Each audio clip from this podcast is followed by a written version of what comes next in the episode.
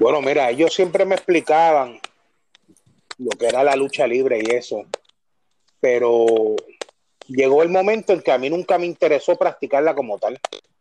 Sí sabía cómo hacer el llaveo, cómo caer y todo, porque yo iba con ellos y habían veces que me decía, súbete para que practique, y hacía una que otra cosa, pero volví y salía, porque a mí siempre me interesaba lo que era estar afuera, vacilando con la gente, y siempre me vi en el ámbito de la seguridad. Siempre yo estaba con ellos para arriba y para abajo y yo les decía los movimientos que habían desde chamaquito a ellos. Eso es verdad.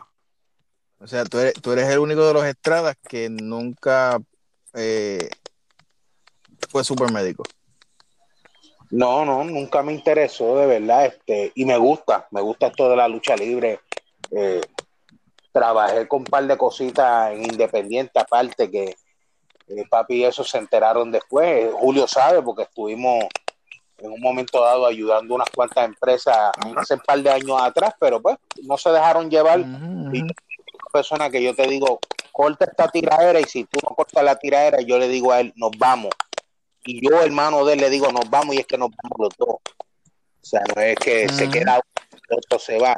No, yo lo cuido a él porque él me cuida a mí. Inclusive, inclusive Eric, eh, los buqueos que yo hice con, con, con la señora Padrín y, y, y, el mismo Metal y eso, fueron todos hechos a través de Eric. Eric es el que me llamaba, mira, ¿quieren, te quieren pagar fecha. Y yo, bueno, tú dile cuál es el precio, lo que yo pido, que es el pasaje de vuelta, este, valgo tanto y que no se preocupen del hotel porque yo me quedo en casa de mami o me quedo contigo. Y Eric era el que hacía mis negocios. Inclusive ya yo no le daba ni precio a Eric, Eric le daba precio en varias ocasiones, en varias ocasiones yo, yo, decía, pero esto no fue lo que yo, lo que yo siempre tenía en mente. Y él decía, cállate, yo fui el que hizo el negocio.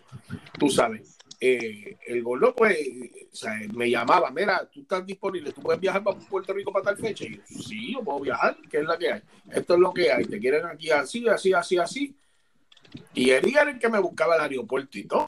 Inclusive, muchas veces, mami y papi no sabían que yo iba para Puerto Rico. Hubo una ocasión en que, llegué sábado.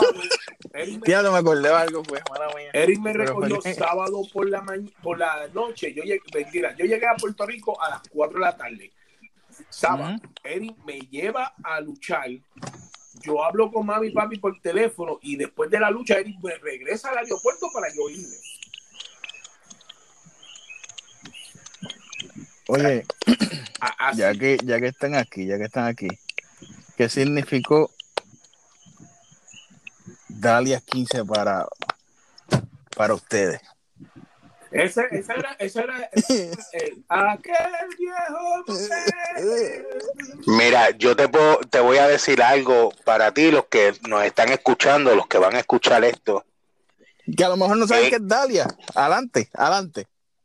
Adelante, Dalia es un sitio este, donde uno se hospedaba en, en Isla Verde. Pero el que quiera saber de Dalia tenía que vivir esa época. Sí. No puede, esto es, vamos a decirlo como los secretos del Vaticano.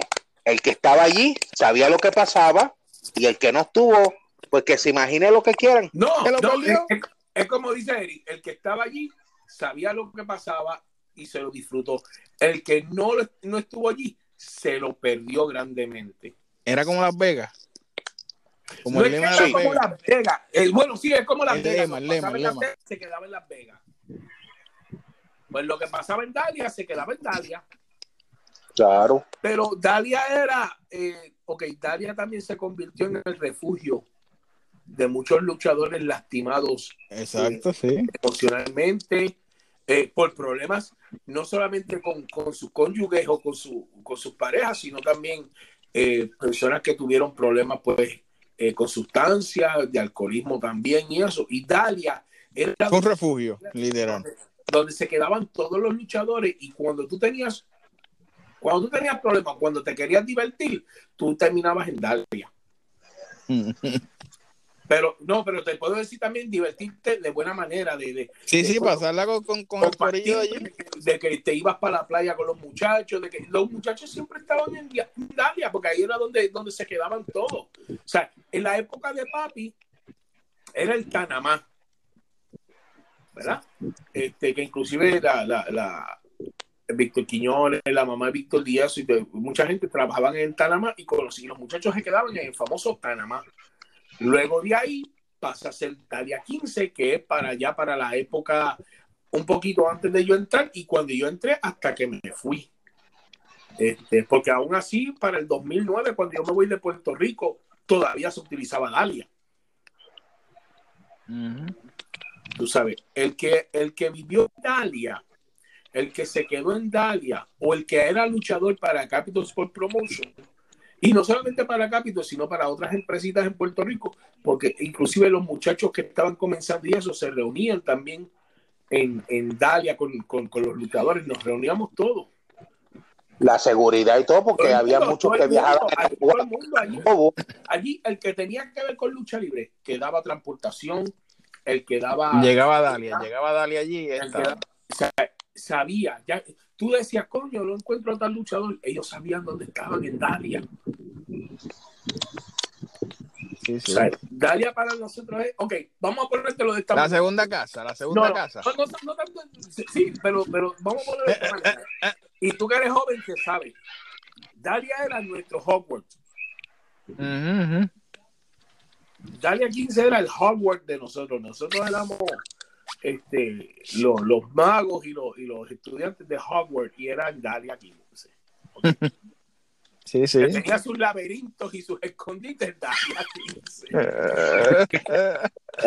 muchos recuerdos, muchos recuerdos.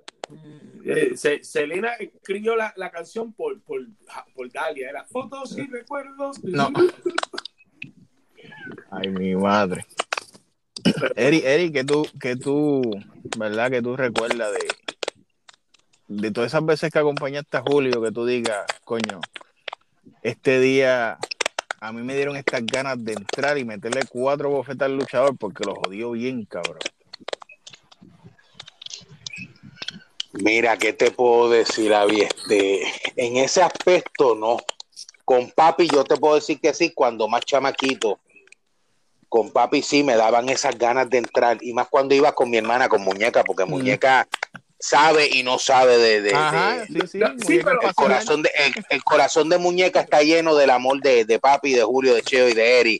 Ella ve por todos nosotros el que nos la haga a nosotros que chavo con muñeca. Pero ah, este pero muñeca vino a aprender de la lucha libre hace dos años tres años atrás muñeca no sabía nada. Ah. sí man y esto y esto que te puedo decir que en el quinceañero de muñeca estuvo Chiquistal estuvo el Cule Ayala Chiqui el quinceañero de muñeca. Chiqui fue el padrino y el colegio. Mira, mira cómo son las cosas de la vida.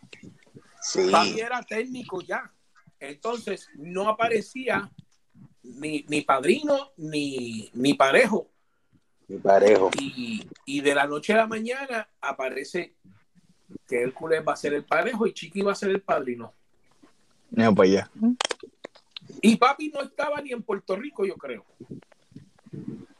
Sí, eso fue, el quinceañero de ella fue en el mismo pueblo de Humacao, en un en un local que había en el mismo centro del pueblo, cerca del hospital de lo que hoy día es conocido como Ima Formaltelo.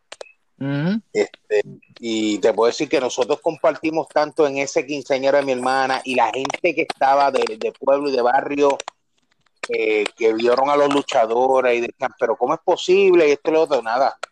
Eh, se hizo lo más bien el quinceañero y y después de eso, que ahí es donde viene lo que me preguntaste, podíamos ver Chiqui estar luchando contra el supermédico número uno y Chiqui le, le hablaba, le daba duro a papi y muñeca ya le gritaba improperio, mira acá, te voy a joder. en una forma Chiqui y Chiqui le, lo único que Chiqui le decía es, te amo y le tiraba un beso y ella, ah, y ella se molestaba igual que Hércules, que en paz descanse, que fue con nosotros de verdad. Y, te, puedo decir que con Julio Concheo no me pasó porque desde chamaquito ya yo conocía lo que era la lucha libre, que me explicaron, que yo vi, y para mí, o que yo me disfrutaba las luchas, porque me encantaba ver la lucha libre. Oye, de que muchos se molestan porque lo sacan de los camerinos. No, vivas en la lucha, la novela, vivas el han sentado. Sí. no esperen que te digan, porque cuando tú ves una película y te dicen el final de la película, ¿para que tú la vas a ver? no, no da gusto cuando tú vas a ver algo, tú lo ves desde un principio y quédate con, con esa intriga de que qué va a pasar. Este exacto, exacto. Es como, es, como, es como si fuera una película porno, si tiene una eyaculación prematura, se va a bueno. Mira, es como si yo dijera, pues, el, el fanático en, en, el asiento afuera de la grada, y como se hacía antes, que era el luchador allá atrás, brother, aunque estaban en camerinos individuales, y yo había veces que me tocaba pasar de camerino a camerino. Sí, porque antes, los dividían, exacto, antes los dividían, los rudos a un lado y los técnicos en el otro. No, y utilizaban a Eric y le metían la grabadora en el bolsillo y le decían, vete y llévale esto a, aquel, a fulano de tal. Entonces, aquel escuchaba el, el, el, el mensaje, taca, taca, taca, grababa para atrás y decía, Eric, ok, llévaselo a fulano de tal. El pobre eh, eh, Eric, Eric, ¿a qué luchador tú, no, no, se, no se puede utilizar la, la palabra este chantaje? ¿A, qué luchador tú dijiste, a este yo le saco un par de pesos? Voy a hacer esto. Mira, este, yo te voy a hablar bien claro, mano. Al más que yo le pude sacar chavito fue a José Huerta González, el Invader. Aunque tú no lo creas. Él me daba chavitos porque como él no le gustaba, y yo respeto hoy día eso, y él y se lo comprobé cuando estuve en WWL que, limpiamos la casa, limpiamos lo que me tocó trabajar, el piso, me dijeron, de un momento a otro me dijeron, eh, Miguel me dijo, mira Eri, tú puedes trabajarme el piso, ayudarme con los camerinos, ok, pero hay unas instrucciones, aquí no puede haber nadie que no sea luchador, y los que vengan a acompañar a los luchadores, que aunque sean luchadores y no están en la eh, en el evento esta noche, no pueden estar ahí Muchos se molestaron conmigo, pero mira, gracias a eso que yo aprendí de, José Vuelta, que me daba dinero y me decía, no, es que voy para adentro a buscar chabón de papi. No, toma. Y él se sacaba de la cruz a 5 o 10 pesos y me los daba. Pero ya tú sabes que al ratito yo volvía y él me daba chavo. son cositas que no todo el mundo lo sabe, pero yo de chamaquito cuando iba a entrar y habían veces que yo vi que me decía, pide allí, dile que yo te envié. y me trae esto y esto y esto. Yo le llevaba una cerveza o algo a él, a Carlos y a, José. O sea que tú eras de los, sabrás si, si Eri era de los que se llevaba un padrino y ese padrino yo vi que le podía sacar 50 pesos y mira. Pero yo vi que se los daba. Pero me los daba. Igual que al final, al final siempre nos podíamos ir Julio lo sabe, y íbamos pasando y si él estaba en la cantina, me hacía Junior, y yo iba para allá y me daban una caja de las de cerveza, dos o tres empanadillas y me daba un padrino de refresco que decía que me lo llevara. Exacto. Eso yo te digo, algunas cosas tienen cosas malas, pero también hay cosas buenas. Sí, sí, sí, es que ustedes literalmente, o sea, la, la época cuando cuando la lucha libre, ¿verdad? Corre por sus venas, como uno dice, era bien distinto a lo que vivimos actualmente. O sea, lo que pasa es que en el tiempo de, mío, en el tiempo de nosotros y eso, eh, yo, te, yo te voy a decir esto y a lo mejor tú lo puedas entender. En el 1989 luchó Carlos Colón contra Abdullah de Butcher en el Irán Bithorn y metieron 23 mil personas. Si tú tienes esa misma lucha hoy en el Irán Bithorn, solamente metes 3.000 personas, porque las otras 20.000 personas estarían en el camerino poniéndose botas y, tenis y, truza. Eso fue una cosa que chavó el negocio, que dejaron que todo el mundo pueda entrar al negocio. Antes, para tú poder ser luchador, tú tenías que pesar más de 210 libras. Fácil. Hoy en día, no voy a mencionar el nombre, tienes personas de 170 libras, 160 libras, que se atreven a decir que son luchadores. Antes el luchador se, medía de 5'9, 5'10 en adelante. Hoy en día tienes personas que no quieren decir que son enanos, pero se creen que son luchadores. Sea, y lo glorioso que se pone, hermano. No, yo, yo, vi una vez un tipo que tenía una camisa, soy luchador, rétame para que tú veas. Yo lo miré y yo te doy una bofetada que, que te vas a dar vueltas como un trompo. Julio, en algún, en algún momento eh, hubo algún tipo de pase de batón hacia ti en la industria. ¿Cómo? Que tú entiendas, que tú entiendas. ¿Hubo en algún momento un pase de batón en la industria contigo? Sí, sí. Este, a mí me pasó el batón como manejadores. Chiquistán, Barrabás, Hugo, pero le pasan el batón a Jordan Smith y Jordan Smith lo comparte conmigo. Sí, hubo, un tiempo exacto que, era, eran ustedes dos dándole. Ok, entonces, en cuestión de, decir, eh, el otro que me pasó el batón a mí fue Abdullah de Bucher, me pasó el batón en cuestión de lucha sangrienta. Porque después que él me, después que él me llevó por primera vez a Japón, cuando regresamos a, Puerto Rico, yo estoy haciendo luchas más sangrientas que Abdullah. Y fue un pase de batón que me da hacia mí, pero a la misma vez quien me ayuda a pulirme y a perfeccionar mi estilo y, y mejorar mi calidad luchística fue el profe. Ok. Sí, que, Hubo, tuviste varias transiciones. Sí, yo tuve varias transiciones y, y, Rico Suave no, no hubiese nacido, el nombre por lo menos de, de, Rico Suave, no hubiese nacido ni el estilo de lucha gracias si no hubiese sido por Ricky Santana. Santana es quien me da el nombre y me da el, primer concepto de lo que es rico suave. Después de ahí yo me encargo a pulirlo con la experiencia. Hugo me decía cómo hacer las entrevistas, eh, me decía cuáles eran mis gestos. El Invader, mira, es que yo digo a veces esto. José Huerta González me decía, me dijo a mí una vez, lo que te mató el gimmick fue que te dejaste tocar desde un principio porque Vueltas era de los que no tocas el manejador hasta que no fuera el momento indicado para que eso fuera un boom. Vueltas a mí no me tocó hasta una vez que él me dijo, me vas a jalar la pierna y me vas a dar la espalda que yo voy a bajar y te voy a pegar. Cuando eso pasa, que Vueltas me da que el puño en la boca, aquella cancha se quería caer. Y, cuando, y fue en Carolina. Y cuando entramos al camerino, Vueltas me dijo, tú ves lo que significó ese solo puño.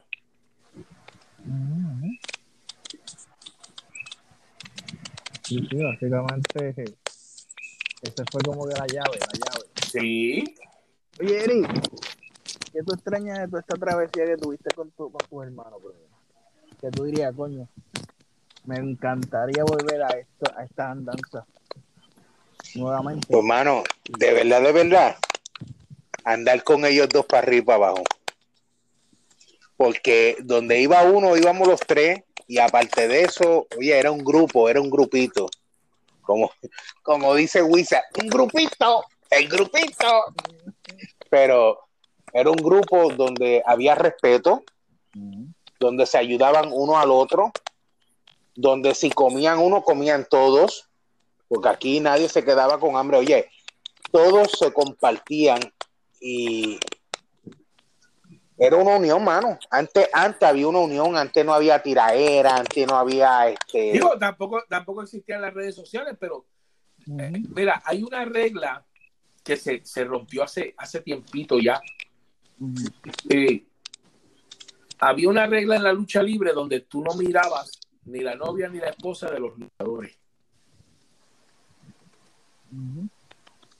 había una regla donde tú no mirabas la chilla oficial de ese luchador. Pero las ratas de las arenas sí. Las, ratas de las, de las arenas es la que se conocen hoy en día como la, la, la ¿cómo es que les dicen? La ay Dios, este las musiqueras, como la, las groupies, las groupies. Eh, y eso se, eso se rompió, y eso se rompió no solamente en, Puerto Rico, sino que eso se rompió a nivel mundial. Este, nivel mundial. sí. yo, tú lo ves también, eh, yo lo vi, en, en- en, por ejemplo, en, en TNA, que, que la que es hoy en día esposa de, de Jeff Jarrett es la- era la ex esposa de, de Kurt Angle y se la quitó ahí mismo trabajando juntos. Eh, eh, cosas así, tú sabes. Eh, había unos respetos y unos valores. Eso se perdió, pero también se perdió porque nosotros los veteranos, los veteranos no tuvimos el atrevimiento o la cordura de darle un puño en la cara a uno de estos chamaquitos de, de las nuevas generaciones para ponerlos en su lugar inmediatamente. Porque antes tú peleabas con un luchador y te ibas al camerino y te dabas un par de puños con ellos. Pero estos chamaquitos son como los chamaquitos de la calle, que tú le das un puño y te quieren dar un tiro. O sea, te quiere decir que, que la, la disciplina se perdió. Eso se perdió hace años, eso se murió. La disciplina como tal se murió. Ellos no respetan. Bueno, imagínate, tú le tratas de dar un consejo a ellos y ellos, ah, este viejo este, está pasado de tiempo, está pasado de moda. Todavía quedan, todavía quedan personas, o sea, todavía quedan personas que sí que aceptan ese, ese, ¿verdad? Ese, ese consejo, pero ya hoy en día, de cierta manera, tú dices que son escogidos literal los que escuchan un consejo hoy. Es que hoy en día yo no, a, a- a la nueva generación somos muy pocos, muy pocos, muy pocos. Y lo digo aquí francamente, si, pues si tienen los pantalones de refutármelo, me lo pueden refutar. Aquí hay muy pocos que tú puedes llamar luchador profesional. Muy poco. Bueno, imagínate que quieren tirarse fotos frente a un trozo y decir que lo lograron. Mira, antes, antes había tanta unión, Avi. Había tanta y tanta unión, donde después que se salía de, luchar, podía hacer en el pueblo que fuera, pero mayormente si estaba en el área metro acá, Bayamón, Cagua, terminábamos todo el grupo, el grupo de entre luchadores con su esposa, la seguridad y los que andábamos por, el lado, en el tequilón de Ale. Eran tres, cuatro mesas El- y pasábamos el- un rato allí el- comiendo y bebiendo O el cantinfla. o el cantinfla. Esos eran los puntos de Ahí. liqueo. Sí, sí, que. Mano, o sea, hoy sacamos el ratito pa- para saber un poquito más de ustedes, para que la gente siga, ¿verdad? Porque hay, hay cositas, un ejemplo. ¿Quién fue tu, quién fue tu maestro, Julio? ¿Quién fue tu maestro? Bueno, mi primer maestro fue Mami. No, Sí, en el patio de casa. Mami fue la que me enseñó a luchar a mi H.O.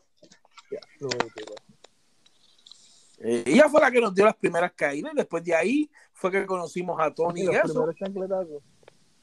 No, loco, de verdad que ella, ella preparamos el patio y era donde tomábamos los backdrops, los andrags, los hip todo. Aprendimos allí. Y mami decía cómo era que había que pegar todo. Este, y después de ahí fue que yo conocí al Wizard, al Divino Tony y empezamos a ir a escuelas oficiales y a grupitos, pero mi maestra es mami. Interesante, no. Interesante. Es, al- es algo que, como que, ¿verdad? Por lo usual siempre uno dice, pues, o sea, en caso de ustedes, papi, que eres supermédico, era José, era José Estrada. Sí, pero, Sí, pero papi no sabía, papi no sabía de que ellos estaban practicando y después que ellos estaban luchando y, y papi era un- una persona que, papi es una persona que, que él con su ropa es bien, bien celoso. Y papi para luchar, sea en el pueblo que sea, papi se llevaba hasta dos y tres combinaciones de, de, de supermédicos, o sea, tres sets de, Mano, de que eran casco, mano, que habían veces que papi luchaba veces y papi se cambiaba. eso era algo que a lo mejor el fanático decía, diablo, pero ¿cómo, cómo carajo? Porque es la palabra, el supermédico se trepaba al ring de punta en blanco y salía de punta en blanco de la cartelera. ¿Qué cosa? Oye, habían veces que luchaba dos veces y era porque tenía dos uniformes o hasta tres. Pero entonces habían veces que mami le decía que no había lavado o que se la había olvidado. O que se dañó. La lavadora de casa era la más que se dañaba, mano. Sí, mano. Según ella. No. Sí. Pero todo era, todo era por salvarle el pellejo a Julio y a Checo. No hay más nada, papi. Gracias a ella A mí- y los negocios míos es que ellos hoy día son gente bien reconocida en el mundo entero. Gracias a mami los chantajes de. Gracias a mami los chantajes de tú, tú tenías entonces, Julio, unos ángeles guardianes ahí. Ya. Todos lo teníamos, sí, porque inclusive tú sabes. Pero No, mano, eh, ¿verdad? Para una próxima ocasión, yo creo que Eri, Eri tendrá que estar de nuevo aquí porque podemos hablar ya de, de lo que era ese, ese entrenamiento, esa, esa parte de, ¿verdad? De la vieja de ustedes. Las veces, las veces que les dio su tapadita para que no los pillaran. no, eso fue siempre. Mami era la que se mantenía, tú sabes. Y, y, y después que papi se enteró y se lo dijo, pues ya tú sabes, ya utilizábamos, el papi nos decía, usen estos uniformes que están más viejos, usen estos.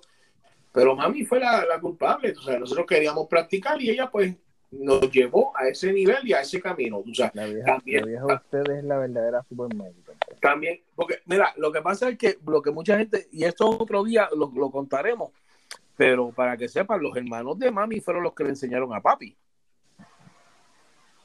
Eso es así. Ok. O sea, O sea, que- por- que- porque estaban, estaban, estaba mi tío, tío Mandy, tío Jafa y tío Tony, los tres hermanos de mami que luchaban como los hermanos Cáceres en Nueva York. Y, y ellos fueron los que le enseñaron a papi, o sea, y ayudaron a papi, luchaban todos juntos. Y mami practicaba, mami luchaba, lo que pasó fue que una vez, en una caída, se chavó y dijo, no voy más, y no volvió, no volvió más. Ok, eso. ya, pero. Sigue. Y papi tenía un primo, eh, Pocho, que luchaba. Tenía uno de los hermanos de él, de los grandes, que también, de los, de los mayores, que empezaron a luchar también y después se quitaron. Este, o sea, mi familia está envuelta en cuestión de lucha libre por los dos lados, padre y madre. Desde los siglos de los siglos. Amén.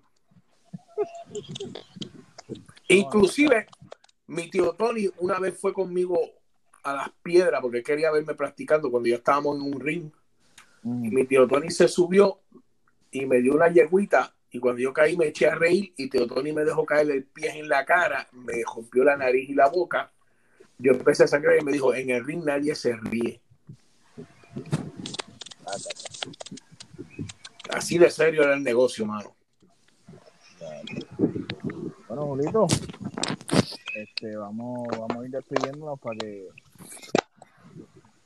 la gente, ¿verdad? Se, se goce esto aquí. Hablamos de, de un poquito, así por encimita, porque pues hay muchas cositas que, hay que tratarlas con pinzas. Sí, hay cosas que se pueden decir hay otras cosas que nunca se van a decir. Pues para la próxima que Julio se despida bien, pero saludos y buenas noches a todos los que están escuchando este podcast de, de Wrestling Empire. Sigan la página de Wrestling Empire y todo lo que viene por ahí para abajo y pendiente que después volveremos con otros podcast más de, de la vida de nosotros nuevamente. Así que buenas noches, mi gente, buenas noches, Avi, gracias por, Y yo creo por darnos la oportunidad de- de expresarnos. alguien aquí le va a hacer el para Julio. Mm. No, es que no hay que decirle indígenas ni nada, simplemente buenas noches al pueblo de Puerto Rico y al mundo entero.